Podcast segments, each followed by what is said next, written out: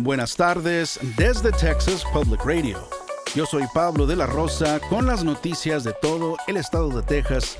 Gracias por acompañarnos. Colony Ridge, una comunidad en crecimiento en el condado de Liberty cerca de Houston, ha vuelto a captar la atención en el Capitolio estatal. Los legisladores de Texas abordaron acusaciones el martes de que la comunidad es un centro de actividad criminal e inmigrantes indocumentados. Steve McCraw, director del Departamento de Seguridad Pública de Texas, dijo a un panel de senadores estatales que el crimen en Colony Ridge es en realidad menor per cápita que en Austin. Realmente tenemos más un problema de crecimiento y recursos limitados en la fuerza policíaca para poder cubrir esta enorme población y llevar a cabo patrullajes de alta visibilidad, y así poder responder de manera proactiva en lugar de reactiva. No es realmente un problema de crimen. McCraw dice que los 30 agentes de DPS asignados para ayudar a la policía local en la zona no han visto que haya presencia de carteles o crimen organizado.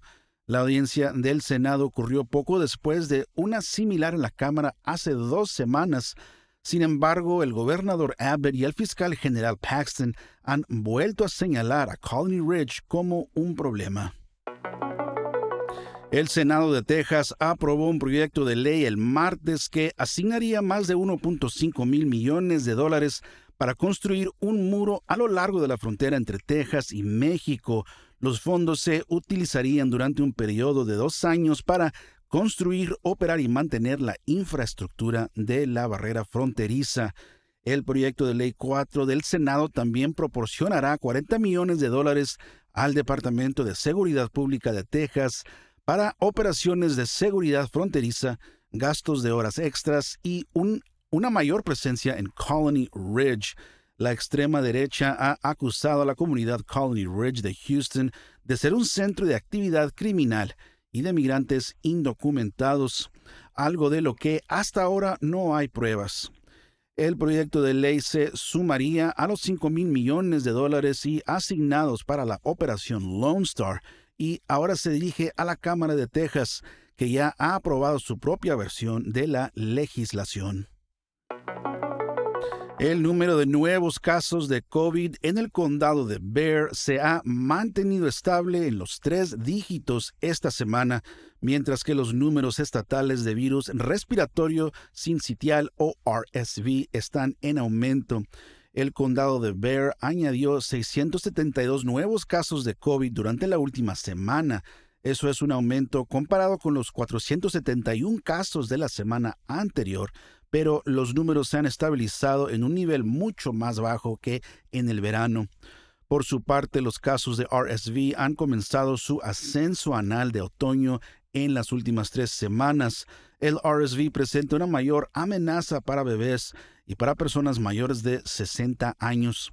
Los adultos mayores son elegibles para una vacuna contra el RSV este año, pero hay escasez de un nuevo medicamento diseñado para proteger a los bebés del virus. El Festival de Mariposas de Texas comenzará este fin de semana en el Valle del Río Grande. El Festival Anual de Mariposas de Texas regresará a Mission en su año número 27 los visitantes podrán ver hasta 60 especies diferentes en un solo día, según el Centro Nacional de Mariposas. Casi 250 especies de mariposas han sido documentadas en el centro. En el centro habrá guías para visitantes, un concurso de fotografía y actividades educativas para adultos y niños. El primer día del festival, el 4 de noviembre, estará abierto al público. Esto ha sido TPR Noticias al Día. Nos vemos mañana jueves con más reportajes de todo el estado. Siga nuestro canal en YouTube o Facebook para no perderse ninguna historia. Desde el Valle del Río Grande para Texas Public Radio. Yo soy Pablo de la Rosa.